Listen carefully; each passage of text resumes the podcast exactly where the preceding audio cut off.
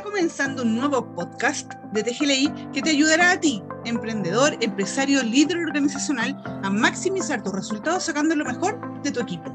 Soy Laura Llanes. Soy Iván Grimau. Soy Gabriel Lama.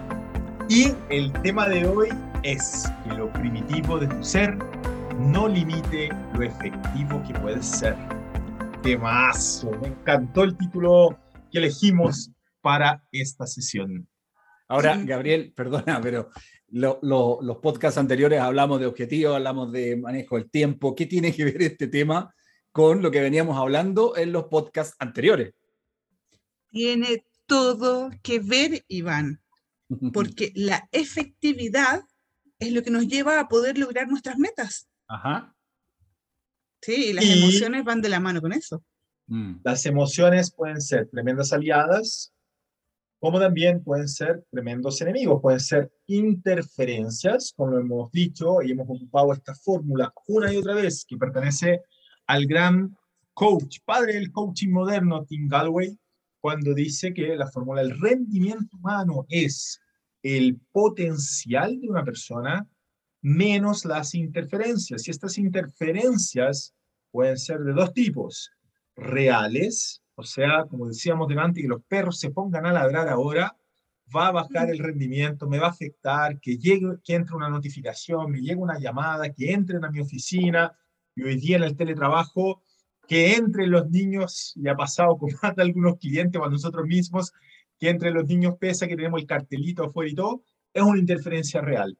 Pero por otro lado, tenemos las interferencias imaginarias, y esas interferencias imaginarias tienen que ver justamente con los rollos que me paso, con aquellas cosas que yo pienso que podrían pasar y que no necesariamente van a suceder. Ahí aparece esa frase de Montaigne que ocupamos harto con, contigo, Iván, con Lau en nuestras presentaciones, que dice, mi vida ha estado llena de desgracias, la mayoría de las cuales nunca han ocurrido. Nunca han ocurrido. Por lo tanto, eh, ahí es donde efectivamente nos podemos poner muy primitivos, poniéndonos catastróficos, exacerbando situaciones que podrían llegar a ocurrir, pero que en realidad no ocurren. Sin embargo, el cuerpo va percibiendo todo eso. Ustedes son expertos y van ahí en el, trabajo del cuerpo, la ahorita en emociones. Entonces, yo creo que ahí te, clarificamos por lo menos que tiene que ver o no tiene que ver, Iván. ¿Cómo, cómo quedamos ahí? Sí, lo que pasa que primero me parecía muy como frase de, muy frase de, Instagram, ¿no? De Facebook, de autoayuda. Sin embargo, eh, cuando te das cuenta de lo que, lo que vemos de, de la fórmula del rendimiento humano y, y, estas interferencias reales o imaginarias, lo real, que es el estrés, que es la presión, que es el teletrabajo, todo lo que estamos viviendo hoy en pandemia o no pandemia, eh, sumado a todos mis juicios personales, eh, las emociones que van apareciendo, que van reforzando ciertas conductas o no, hacen, como decías tú, entendiendo esta frase, que eh, lo más primitivo de mí empiece a aparecer. Y eso es una tremenda interferencia en la hora de reaccionar frente a algo o, o a replegarme, a, alejarme, a, no comunicar, ¿no? Entonces, cómo eso también nos pega a la hora de obtener un rendimiento A o un rendimiento B. Por supuesto, y ahí si bien le voy a dar el pase pronto al agua, que nos explique bien lo de las emociones básicas, es considerar dos de las emociones que son muy primitivas, llamadas como el atacar o huir. Es cuando nos conectamos con el cerebro reptiliano y nos sentimos amenazados. Estamos en una reunión, puede ser de trabajo, y de repente algún compañero, algún colega tira una talla medio desubicada o mi jefe me llama la atención. Yo sentí eso como una amenaza y ahí aparecen las dos opciones, o ataco respondiendo con una pachotada, siendo muy poco asertivo frente a la emoción que estoy viviendo, o finalmente típica, que pasa bastante también, que no lo digo, pero lo pienso, no digo ni una hueva más, y me siento, me echo para atrás, cruzo los brazos, y ahí me quedo, sin participar activamente en la reunión, sin poder aportar todo lo que estoy aportando, todo lo que podría aportar, perdón. Entonces, desde ahí, esas emociones es la rabia que se conecta desde estas dos polaridades, ¿no? Donde me repliego y no digo nada enojado o digo una pachotada, pero también puede aparecer el miedo y otras cositas más que, Lau, por favor. Las emociones todas tienen una razón de ser, aparecen, tienen una función en nosotros, pero la principal función que tienen es predisponernos a la acción. A la acción. De hecho, las, las emociones, la palabra emoción, viene del latín y significa mover hacia afuera. ¿Sí? Y algo que es importante destacar de las emociones es que no son ni buenas ni malas en sí mismas, sino que lo que hacen las emociones es abrirnos o cerrarnos posibilidades. Entonces, si nos ponemos en el ejemplo donde estás tú, en donde hablamos de violencia o silencio, ninguna de las dos posibilidades nos abre, ninguna posibilidad valga la redundancia. Ahora, también es importante destacar que existen emociones básicas ¿sí? De hecho, intensamente la película las grafica perfecto, en donde tenemos miedo, rabia, alegría, tristeza y desagrado, que esa es una emoción súper relevante y como les decía, en la película lo refleja muy bien. De hecho, desagrado dice que ella cuida a Riley social y físicamente. ¿sí? Entonces, eh, eso es importante hasta acá. Y lo otro que las emociones nunca vienen puras, siempre vienen en racimo, siempre vienen entrelazadas una emoción con otra. Por ejemplo, la nostalgia, que es, una emoción que mezcla alegría con tristeza. Tristeza por algo, alegría por algo que en algún momento tuve o viví y tristeza por algo que ya no está. Cuando nos frustramos, está mezclado también la rabia con la tristeza. Algo que no nos resulta nos genera frustración, y es entre que nos enojamos y nos da pena. ¿Sí? Entonces, el que nosotros aprendamos a poder identificar lo que nos está pasando para poder gestionarlo es fundamental para que podamos ser efectivos. En medida que nosotros podemos identificar qué es aquello que está gatillando la emoción que estoy sintiendo, lo puedo abordar. Antes de eso, es como que nos quedáramos congelados o sin muchas herramientas. Porque como todas las emociones tienen luces y sombras, todas nos pueden aportar algo, ¿sí? En su parte luminosa, o nos pueden restar algo en la parte como más oscura de cada emoción. Y de cada uno de nosotros, ¿no? Por eso es tan importante también el autoconocimiento y la autoconciencia, que luego vamos a hablar de ella cuando entremos un poquito más en el, en el concepto de la inteligencia emocional. Ahora, también hay mucho que ver ahí, Iván, y tú siempre que has trabajado esto muy bien, a la gente le encanta en los talleres cuando, cuando trabajas con el cuerpo, ¿no? El cuerpo conectado a las emociones. ¿Cómo, cómo lo vincularías ahí tú con un poquito lo que está contando la Lau, tal vez la, la triple coherencia del ser humano o, desde otra mirada? ¿Qué, qué, te parece ahí? Como, como, como Laura, tú lo mencionabas hace un ratito atrás, que tenía que ver con esta este impulso corporal, y es corporal no solamente mental y emocional, de agredir, atacar, cuando me siento presionado, cuando me siento agredido, o de implotar, de no expresar, de guardarme o de huir, que tiene que ver con eso, que, que, es sumamente eh, primordial, es primitivo, ¿no? Eh, sistema nervioso autónomo reacciona. El cuerpo es el que recibe una gran cantidad de neurotransmisores y hormonas que se liberan frente a las emociones. Lo que está diciendo la, Laura es, clave, de, de, emovere, ¿no es cierto?, de, la, del latín de que mover hacia afuera, expresar.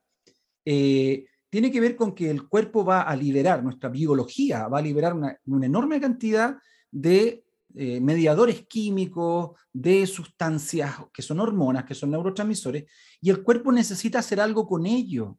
Y lo que hacemos en general es guardar, es congelar.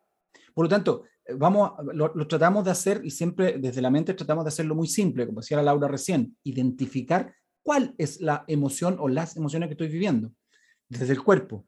Porque no es lo mismo decir, ¿cómo estás? Y la respuesta es, estoy enojado, estoy mal, estoy mal. O ¿cómo está? Estoy bien. ¿Qué nombre le pongo? ¿Qué subtítulo va? Estoy, estoy contento, estoy entusiasmado, estoy excitado, estoy eh, eh, eh, enternecido. Ponerle nombre a la emoción también nos ayuda cuando hay un correlato corporal.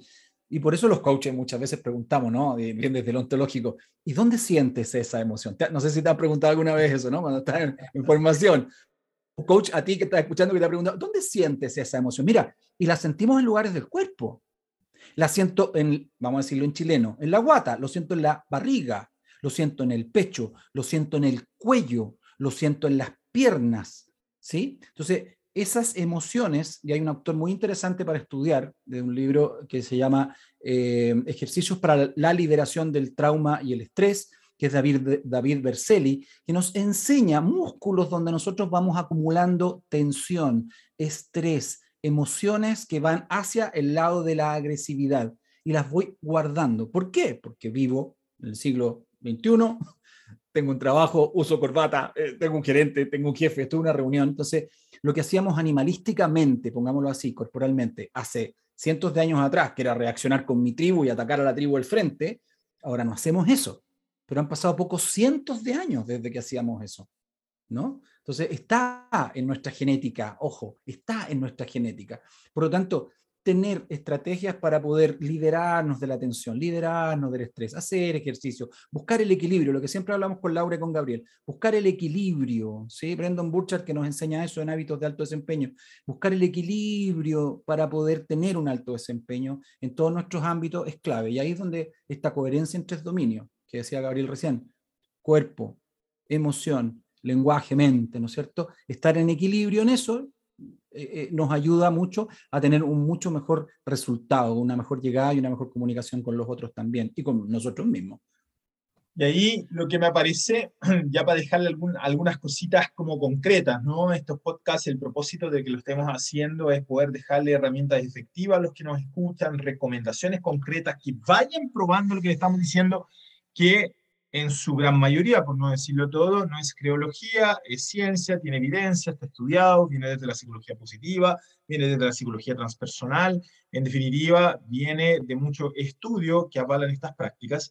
Y hay dos cosas muy concretas que poder comentarles con respecto a eso. Si está en una reunión eh, y aparece ese peor de ti en ese momento, es el hecho de, como decía Iván, tener prácticas regulares día a día que te permitan equilibrarte, que te permitan estar la mayor parte del tiempo en tu punto neutro. Hablamos, por ejemplo, de la meditación, o hablamos, por ejemplo, del mindfulness o la meditación dentro de la práctica del mindfulness, que si la hago de manera regular y aunque sea algunos pocos minutos durante el día, trabajos de respiración, de conciencia con mi cuerpo, de buscar bajar la frecuencia respiratoria, de bajar la frecuencia cardíaca, voy a estar efectivamente más zen. Las cosas va, va a costar más que me alteren, ¿sí? Sea en el tráfico, sea en la discusión de trabajo, sea con la pareja, sea con los niños. Si logro practicar eso de manera regular, voy a tener una mayor tolerancia, por así decirlo, para enfrentarlo. Pero también, en ese momento, que es la duda que nos han preguntado, ya Gabriel, pero ok, ¿y qué hago en ese momento? Y en ese momento rápidamente me puedo conectar con la conciencia de cómo estoy, cómo me siento, y literalmente, cómo estoy, por ejemplo, sentado. Si pongo el foco en ese momento de rabia, en cómo tengo puestos mis pies, cómo tengo puestos mis manos, cómo estoy respirando, cómo siento mi espalda en el asiento, ya enfocarme en eso, sean 10 segundos, me va a quitar de esa emoción latente que me va a poder hacer responder cualquier pachotada. Correcto. Entonces, eso se ocupa tanto en el, en el, en el deporte de alto rendimiento como en el mundo ejecutivo, el ponerle foco, quitar las interferencias que hablábamos de esta forma del rendimiento y ponerla en el presente, en ti, en una conexión pura que te permite evitar esas interferencias, aunque sean de emociones que, como decía la Lau, te cierra posibilidades. Algo que puede ayudar muchísimo a eso es el racionalizar la emoción. ¿Sí? Cuando nosotros vinculamos la emoción al origen de lo que la trae. Cada una de las emociones, por lo menos desde las básicas que estamos conversando ahora, está relacionado con un juicio. La rabia está vinculada a la injusticia, la alegría está vinculada a la ganancia, la tristeza está vinculada a la pérdida, el miedo a una amenaza y el desagrado tiene que ver con la sobrevivencia. Entonces, eh, es cuando yo tomando el mismo ejemplo que estabas diciendo tú, si me enojo cuando voy en el, en el tráfico, ponte tú, es identificar qué es lo injusto. Desde el momento en que tú ya sacaste la emoción y lo llevaste a, la, a lo racional, al, al analizar el por qué me estoy enojando, es mucho, ya, ya hiciste la pausa que estás mencionando tú. Entonces ya separaste una cosa de la otra y es mucho más fácil poder gestionarlo. Cuando yo fijo, ok, pensando en que todas las emociones tenían luces y sombras, es decir, ok, estoy súper mega contenta, será bueno que tome alguna decisión súper mega contenta mirando solamente la ganancia, porque desde la alegría nosotros nos quedamos en la relación, no nos permite definir eh, condiciones de satisfacción o, o, definir, es como, ah, podemos hablar desde que cuando tú estás súper alegre, decimos, ya no importa si en el camino se arregla la carga. Claro, no pongo límites, ¿Sí? es más difícil poner límites. Justamente, entonces, desde el momento en que nosotros podemos racionalizar aquello que nos está pasando, es más fácil que podamos separar ambas cosas y desde ahí hacer todos los ejercicios que estás planteando tú. Sí, y, y ligando, ligando lo mismo, ¿no? Eh, eso es desde el lenguaje, como que desarticulo el juicio, trato de fundar el juicio. Ah, ¿Por qué estoy sintiendo esto? Ah, siento que esto que está pasando es injusto, no me debería estar pasando. Ya hay una pausa, ¿no? Como decías tú recién, Laura. Y desde el cuerpo, la respiración. Susan Bloch nos enseña eso desde hace muchas décadas atrás.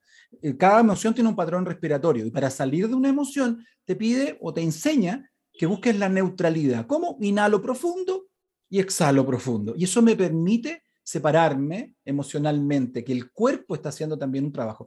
Eh, para Daniel Taropio también, él siempre menciona esto desde la psicología transpersonal eh, y el coaching corporal. La llave emocional más importante es la respiración. Una respiración me permite entrar en una emoción, rabia, respiración corta, alta. ¿Sí? Estoy con rabia, no voy a estar ah, suspirando cuando estoy con, rabia, ¿no? El cuerpo reacciona. Acuerde, hormonas eh, se están desplegando. Eh, y para salir de esa, de esa respiración, respiro profundo, hago la pausa, es como cuando decimos eh, naturalmente cuenta hasta 10, no contestes ahora. Cuando la, cuando la abuelita decía cuenta hasta 10, efectivamente tenía mucha, tenía mucha razón en lo que decía. Claro, y eso es cuerpo. Eh, juicio es, bueno, ¿de dónde viene esto? ¿Eh? Es una sensación de injusticia. El jefe no me debería estar hablando como me está hablando, no es justo. ¿sí? Mm, bien, y, y la emoción en sí, ah, lo que estoy sintiendo es rabia. Ok, será bueno que esté en esta reunión de la rabia, cambia la postura corporal, respira de una manera distinta y te va a ayudar a ser mucho más efectivo. Entonces, las personas que tienen la capacidad, los líderes que tienen la capacidad de eh, pelotear, de monitorear estos estados emocionales, son sumamente efectivos por lo mismo, porque generan una coherencia corporal, emocional y lingüística muy alta. Entonces, eh, cuando quiero llamar la atención y ser claro, llamo la atención, soy claro con el cuerpo, con las emociones, con el lenguaje. Una línea. ¿No es verdad? Mi cuerpo nos está mostrando otra cosa, ¿no? Quería aprovechar de, de, colgarme antes que se me vaya un poquito, porque los dos hablaron de los juicios y hay algo que sirve bastante también como estrategia y otra recomendación concreta de resignificar el juicio. Cuando yo digo, por ejemplo, puta, mi jefe de nuevo me quiere cagar ahí, dejar en ridículo frente a todo el mundo. O cuando digo, oye, este, bueno, me pegó una encerrona en el tráfico puedo también detenerme luego de que hice esa respiración y pensar en otra posibilidad distinta a esa. En el caso del tipo del tráfico, bueno, quizás no me dio. Y eso ya me permite soltar un poco esa emoción. O cuando digo, bueno, quizás mi jefe me quería retroalimentar, o quizás mi jefe también está muy presionado por su jefe, y quizás por eso soltó sin pensarla más allá. Y eso me da la posibilidad justamente de que la historia sea distinta. Lo que tenemos que entender es que más importante de lo que nos sucede es la historia que nos contamos con lo que nos sucede. Y eso es lo que nos permite ser, y lo dijiste muy bien, Iván, y ahí me acordé de, cuando preguntaste, oye, ¿qué tiene que ver esto con lo que hemos estado hablando? Si quieres lograr tus metas, si quieres ser efectivo, naturalmente necesitas trabajar muy bien tu inteligencia emocional. Y tu inteligencia emocional, parto por ahí, voy al tiro o, quisieran detenerse en algo más relacionado a lo que estábamos hablando recién. No, dale, dale, dale, dale. Está, está reentretenido, dale.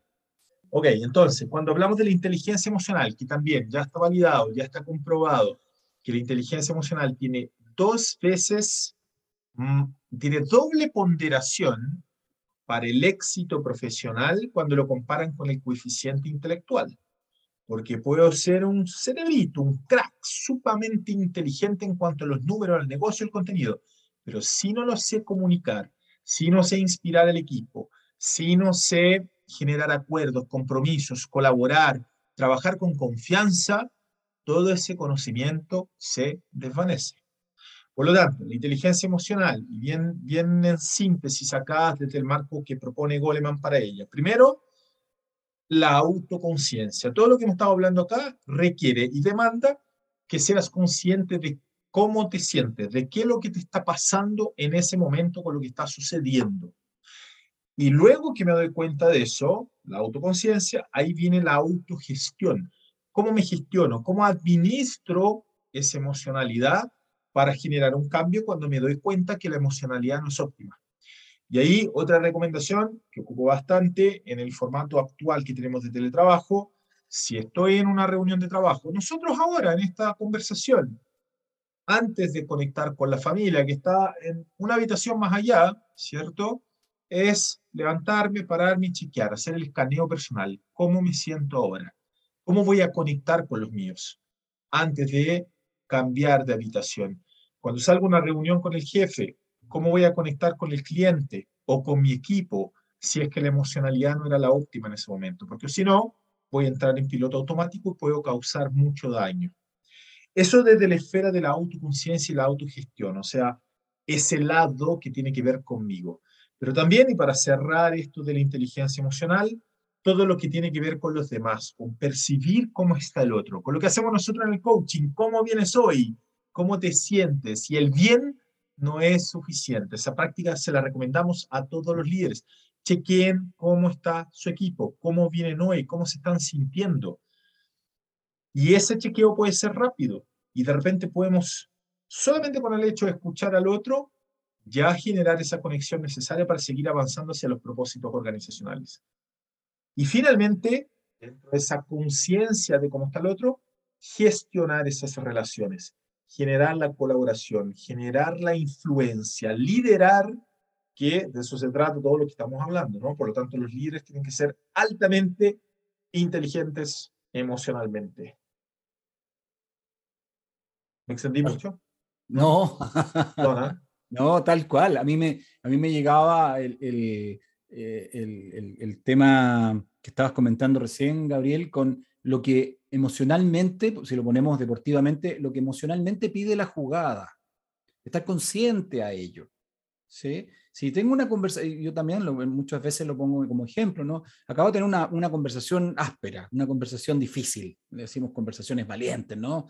Eh, compleja, con una alta emotividad, con un poco rabia, eh, y vengo saliendo de esa reunión, y justo la reunión que sigue es con alguien con el que tengo que eh, darle una mala noticia o que tengo que mm, corregir una situación, un error, que quiero que lo tome bien, y resulta que vengo absolutamente capturado por la emoción de la reunión anterior y voy y, reacciono y tengo esa reunión desde una energía en que a lo mejor, de una emocionalidad que no, no era necesaria, que no, no estaba al servicio de lo que tenía que pasar ahí y me perdí una tremenda oportunidad, rompí relaciones o compliqué una, una, una situación.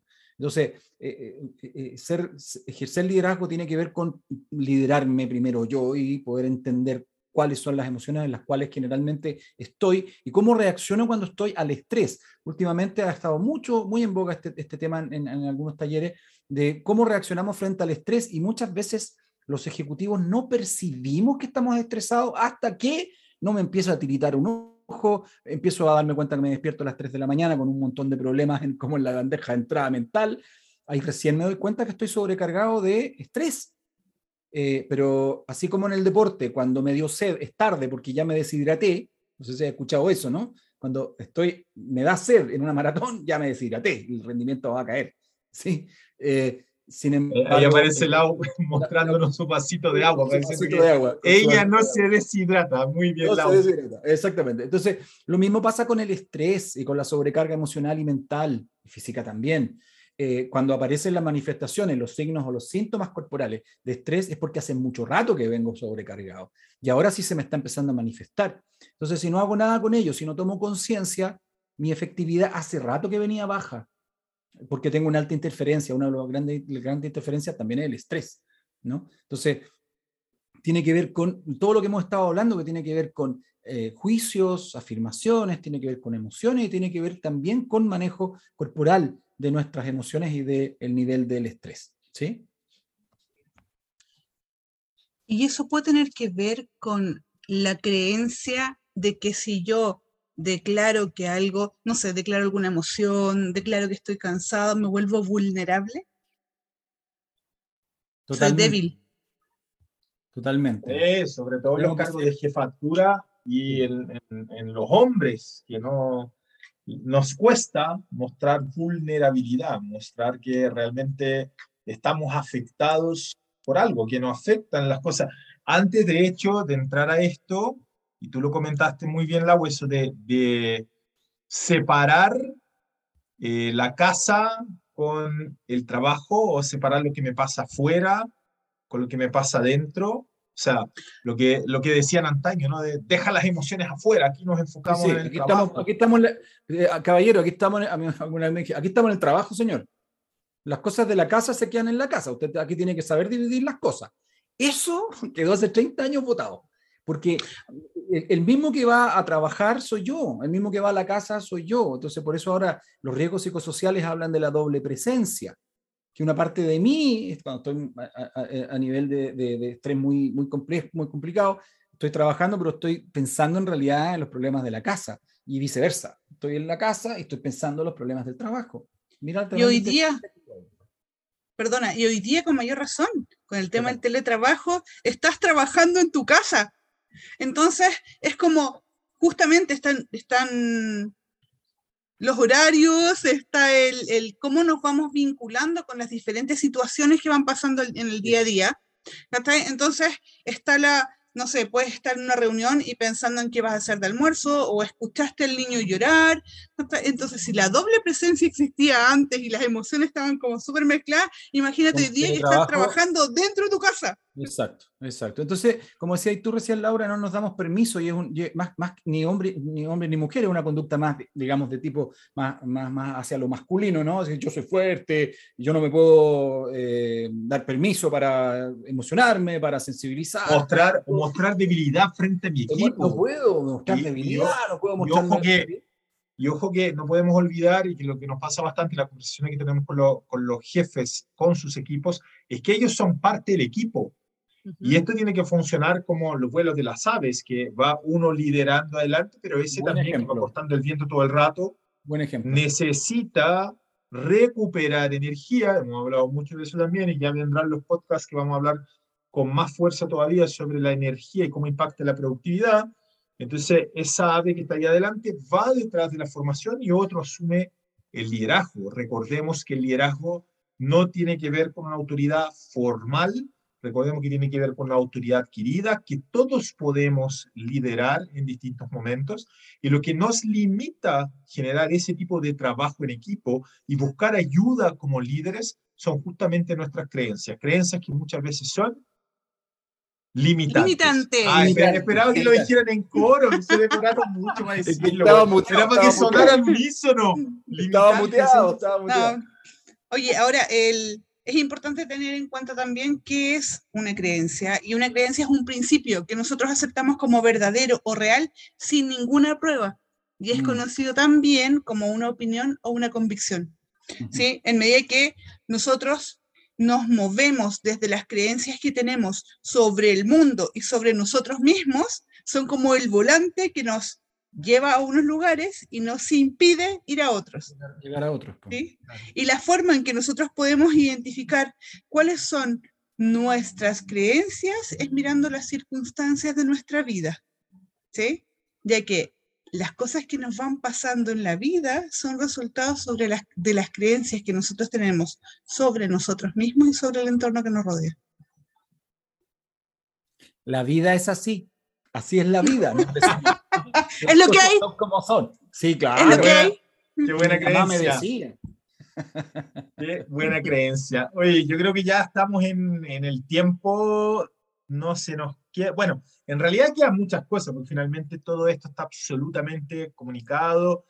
Nuestro lenguaje con nuestras emociones, con cómo nos comunicamos con nosotros mismos, ya lo dice el gran gurú Tony Robbins, ¿no? La calidad de nuestra vida depende de cómo nos comunicamos con los demás y, sobre todo, con nosotros mismos. ¿Qué es lo que me estoy diciendo todos los días, miles de veces, sin darme cuenta? Y que finalmente se termina transformando en una creencia y se termina transformando en una profecía autocumplida. Por lo tanto, todos estos temas que estuvimos conversando ahora, los de las emociones, sobre lo que me pasa, sobre cómo lo vivo, sobre cómo puedo administrar esto, qué tan inteligente emocionalmente soy, vinculado a los juicios, como muy bien decía Lalao, y que tanto se arraiguen en nosotros como creencias, son factores que impactan nuestro rendimiento. Y también, como decía Iván, por supuesto, nos estresan.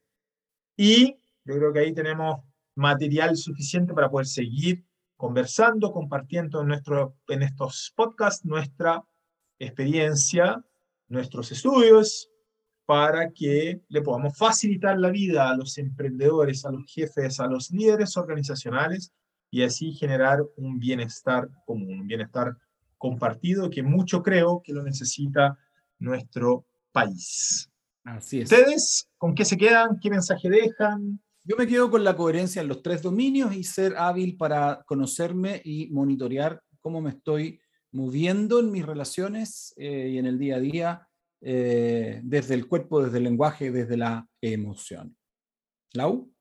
Yo me quedo con el identificar qué es lo que me estoy diciendo, ya que mm. ese qué me puede estar alejando de mi tremendo potencial.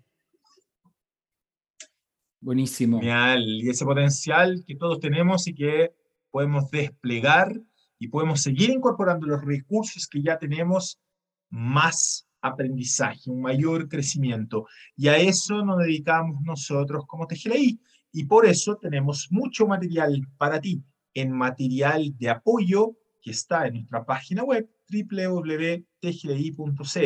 Ahí vas a encontrar, más allá de que en Spotify está el podcast, vas a encontrar podcasts, conversatorios con personas muy interesantes que hemos entrevistado, guías que hemos desarrollado para ustedes, algunos tests, todo eso absolutamente gratuito en www.tgli.cl y como de costumbre también nuestras redes sociales. Iván Lau, por favor.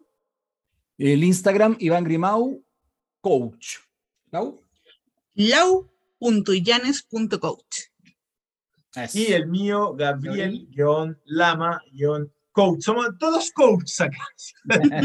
es la, la, característica transversal de nuestro equipo. y, también, y también el Instagram de TGLI eh, LC.